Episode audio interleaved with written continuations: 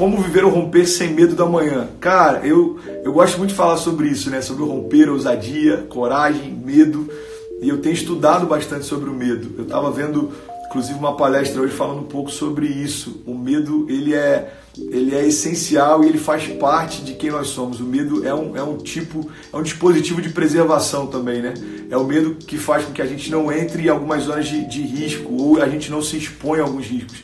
A grande questão é que o medo é um dispositivo que, que ele faz parte de um inconsciente. O problema é quando ele começa a afetar a nossa tomada de decisões, a forma como a gente enxerga a nossa jornada de fé, a forma como a gente uh, decide se expor ou não a riscos, porque na verdade a fé nada mais é do que tratar as coisas que não são como se já fossem. E para isso você vai ter que se expor, você vai ter que dar passos mesmo quando algumas coisas não fazem sentido. Então, como que a gente pode romper em meio a tudo isso? Cara, confiando no que a palavra diz a nosso respeito, confiando naquilo que Jesus já liberou sobre nós como herança, confiando que a nossa identidade como filhos dá acesso a tudo aquilo que Deus liberou sobre nós. Então, tem a ver com conhecimento e com confiança mais do que qualquer outra coisa. O Vitor Azevedo hoje falou algo que eu achei demais, super simples, mas é o que a gente prega e eu acredito muito nisso, cara a conhecer Jesus é autoconhecimento. Então, se você quer saber mais sobre quem você é, o que você pode, as promessas que você carrega, a herança que você tem acesso, então conheça sobre Jesus. Está tudo disponível nele e é acessível a partir dele. Então, eu acho que isso responde um pouco dessa pergunta. Infelizmente, pessoas não vivem o evangelho, chorar com os que choram, se alegrar com os alegres. Verdade, mano. Vamos começar a fazer é, vamos começar a ser a resposta, né? Isso é um outro ponto legal também de se trocar ideia, assim. Às vezes a gente fala muito do que a igreja deveria ser e não é. Só que na verdade a gente é a igreja, então vamos passar a gente a ser o que a gente gostaria que a igreja fosse. E aí a gente, a gente começa a expressar ao invés de falar tanto. A gente é uma geração muito boa de discurso, mas o que vai mudar nessa história não é o que a gente é, discursa ou, ou os pontos que a gente bate, mas é de fato nos pontos em que a gente se torna a resposta. Então, é, eu acho que vale a pena a gente falar sobre isso num, num, próximo podcast, mano. Pedir pra galera aqui já anotar. Leandro, já anota aí, por favor, ó. A gente falar sobre isso, sobre a igreja que eu sonho. E falar sobre o sacerdócio que vai além do discurso. Uh, como colocar Deus no nosso presente e não no passado no futuro. O passado é uma estação que não existe mais. O problema da gente querer colocar Deus no, no, numa estação em que ele não se move mais é que a gente deixa de usufruir e acessar o que está disponível hoje. Eu sei que é meio clichê, a gente já ouviu falar disso várias vezes, mas é uma grande verdade.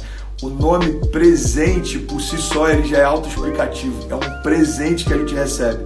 Então, é, eu lembro que eu li algo no livro algum tempo atrás que falava sobre ansiedade, que é incrível, cara. O que o autor falou é super simples, mas é quase didático. Ele disse o seguinte: às vezes a gente está pensando tanto no futuro que quando aquilo que um dia era futuro se tornou presente, encontra a gente ausente, pensando no próximo futuro. Então, quando a gente só pensa no que vai acontecer, quando aquilo que a gente imaginou que iria acontecer está acontecendo, a gente não curte porque a gente já está pensando qual vai ser a próxima fase, a próxima estação, a próxima luta, o próximo desafio, o próximo gigante. E o problema é que às vezes a gente antecipa estações e a gente se cansa antes da hora, a gente se frustra sem precisar, a gente, enfim. Então, como colocar Deus nessas estações? É simples, é entender que Ele é o Senhor da nossa história, Ele é antes de todas as coisas e permanece depois de todas elas. Esse é o primeiro ponto. Então, só para a gente explicar esse termo de colocar Deus, é no sentido de você é, acessar aquilo que Deus tem disponível para você no passado. É impossível, o passado já aconteceu. E no futuro? Cara, o futuro ainda não aconteceu. Então a gente hoje constrói os próximos anos. Hoje você está construindo a tua relação, talvez, vamos supor que você está casado há pouco tempo. Cara, o que você está construindo hoje vai ser a base pelas quais o teu casamento vai se mover amanhã o que você está derramando hoje sobre seus filhos, o que você está fazendo hoje em relação ao teu ministério, tudo isso é construção do seu amanhã.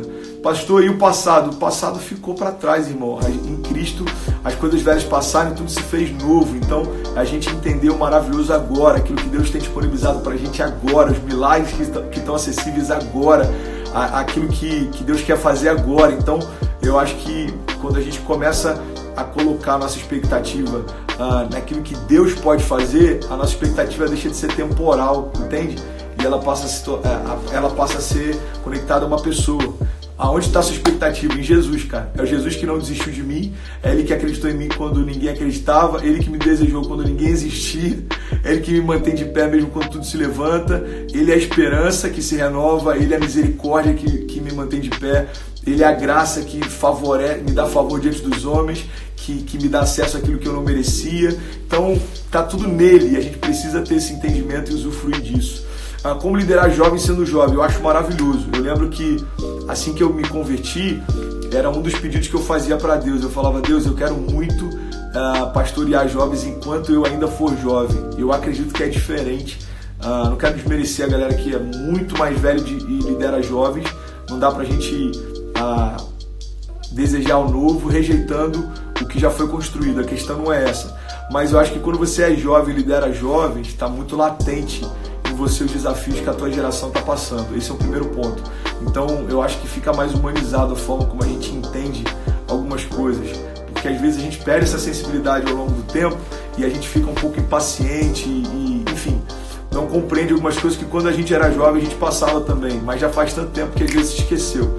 O segundo ponto que eu acho que uma questão central na comunicação do evangelho é, nesses tempos modernos que a gente vive é a linguagem. Cara, demora, demorava 10 anos para mudar uma geração, 20 anos para mudar uma geração. Hoje as gerações mudam muito rápido, a cada dois anos tem uma nova geração com novas linguagens, novos desafios, com novas temáticas em debate. Então, na minha época a questão eram revistas pornográficas, por exemplo. Hoje em dia a gente já está falando sobre banheiros que não tem mais visão de sexo, a gente já está falando sobre crianças tendo a opção de escolher trocar o sexo uh, ainda menores de idade. O que a minha filha está enfrentando hoje ah, como desafios da geração dela em relação à sexualidade, por exemplo, é extremamente mais complexo do que eu enfrentei. Então, assim como os desafios sociais, políticos, culturais são diferentes, a linguagem que a gente comunica também é completamente diferente. Então, eu acredito, cara, de verdade, que um dos maiores desafios para a gente alcançar a nossa geração é, não só a fundamentação bíblica que a gente tem, a fundamentação e a revelação de quem Jesus é, mas também a linguagem que a gente tem para expressar isso. Porque você já percebeu que tem pessoas que falam exatamente como eu estou falando assim, são extremamente naturais, mas quando ministram, pregam ou falam a respeito de Deus, usam uma linguagem que é completamente religiosa, evangélica, e, e muitas vezes isso acontece sem perceber é uma das coisas que me incomodava no início da minha conversão. E por isso eu acho que é um dos pontos sensíveis do meu ministério hoje. Tem gente que fala, pastor, eu consigo entender de forma simples o que você fala. É porque um dos maiores desafios que eu tinha era não conseguir entender algumas coisas simples no início. Então acho que tem muita gente que deixa complexo aquilo que era para ser simples, acreditando que essa, essa erudição em excesso talvez é, tenha a ver com maturidade ou enfim quando na verdade, cara, o que eu acho que é mais precioso é a arte de você pegar algo extremamente complexo e fazer com que qualquer um entenda de forma extremamente simples. Era assim que Jesus fazia. A parábola, as parábolas eram uma, era uma linguagem da época, inclusive. Jesus ele utilizou, mas era uma linguagem da época e, e, e ele utilizava dessa linguagem exatamente para facilitar o entendimento. Ele estava falando com pessoas rudes também, pessoas simples culturalmente, socialmente, financeiramente. Então, quando Jesus usava analogias e parábolas a respeito de semeadura, por exemplo, ele está falando com agricultores também. Quando ele fala de pesca, ele está falando com pescadores também. Quando ele fala de reino, ele está falando de pessoas que estão debaixo do, de, um, de um reinado, debaixo de, enfim, da, da, da, daquela, daquela questão política, aquela estrutura política.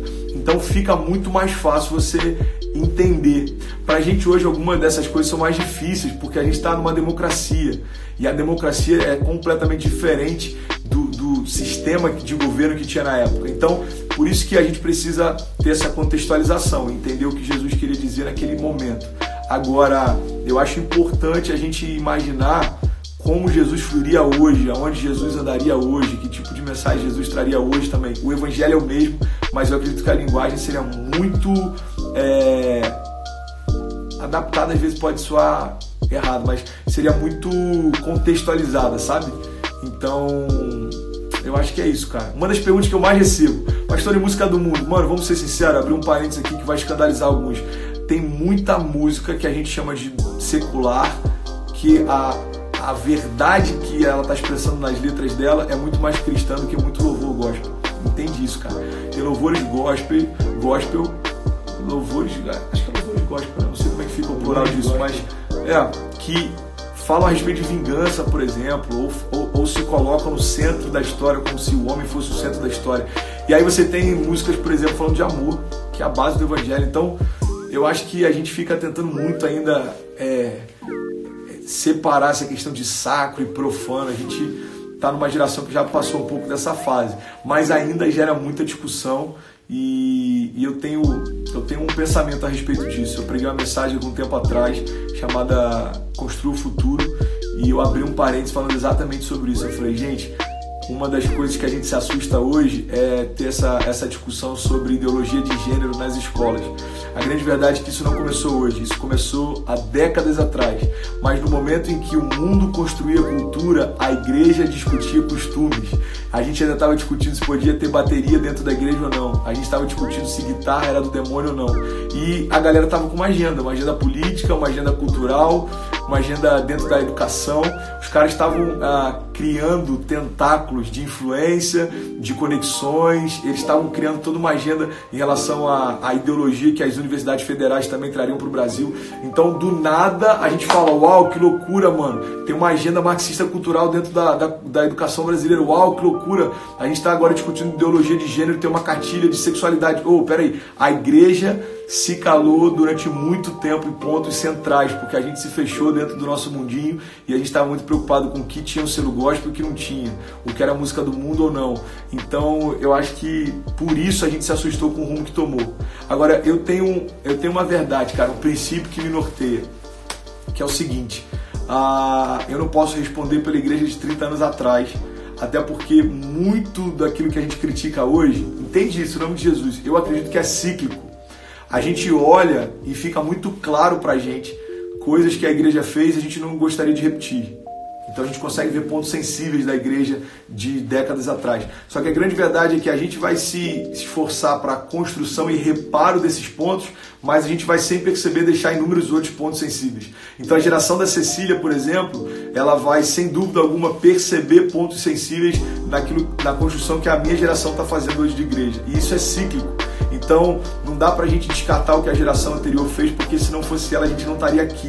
A gente precisa parar de ficar tentando também só bater no que foi feito de errado entender que, independente do que foi feito de errado e certo, a gente é fruto disso. Se não fosse a geração anterior, a gente não teria nem essas bases de discussão para estabelecer. Você consegue imaginar um país que não tivesse tido acesso ainda a essa cosmovisão do evangelho ou, ou tivesse sido exposta à questão do, do da, da religião cristã em si? Cara, a gente estaria séculos atrás, estaria muito atrás do que está acontecendo hoje. O Brasil está experimentando um avivamento, mas não começou hoje. Não começou com a geração dos podcasts como a minha, não começou com a geração das live sessions como a minha, não começou com a geração das escolas online como a minha. Entenda isso em nome de Jesus. A gente está dando continuidade àquilo que foi semeado na época, por exemplo, do avô da Quezinha, que ia pregar a cavalo e plantava igreja a cavalo. A gente ouve histórias de pastores que plantavam igreja a cavalo e estavam com uma 38 na cintura porque eram áreas extremamente perigosas. Os caras literalmente abriram a força espaço para a igreja entrar. Então, assim, cara, a gente precisa entender que existe uma história que foi construída para a gente chegar onde a gente está. E é muito fácil a gente se levantar hoje com uma, uma geração revolucionária que vai mudar tudo e esquecer que na verdade só existe revolução e reforma onde antes houve construção. Isso é muito forte, presta atenção. Só dá para reformar algo que um dia já foi construído. Então a gente precisa entender que se existe necessidade de reforma, seja ela qual for cultural, social, teológica, é porque alguém construiu algo e a gente precisa reparar de alguma forma, mas foi construído. Então eu gosto muito de, de, de defender dessa forma, quando me perguntam sobre desafios da próxima, dessa nova geração, como que a gente vai construir a igreja a partir de agora. Cara, na boa, não dá pra gente ficar falando da igreja de 30 anos atrás, mas daqui a 30 anos a gente vai ter que responder para os nossos filhos o que a gente fez nesses últimos 30. Então eu acho que tem que se preocupar mais com o que a gente está construindo e gerando, com o que a gente está se tornando e como está frutificando, do que qualquer outra coisa. Então é isso. Gente, amo vocês, Deus abençoe. Já falo, Espírito Santo, o que, que a gente vai fazer junto hoje? Deixa ele te surpreender, tá bom? Beijo, gente.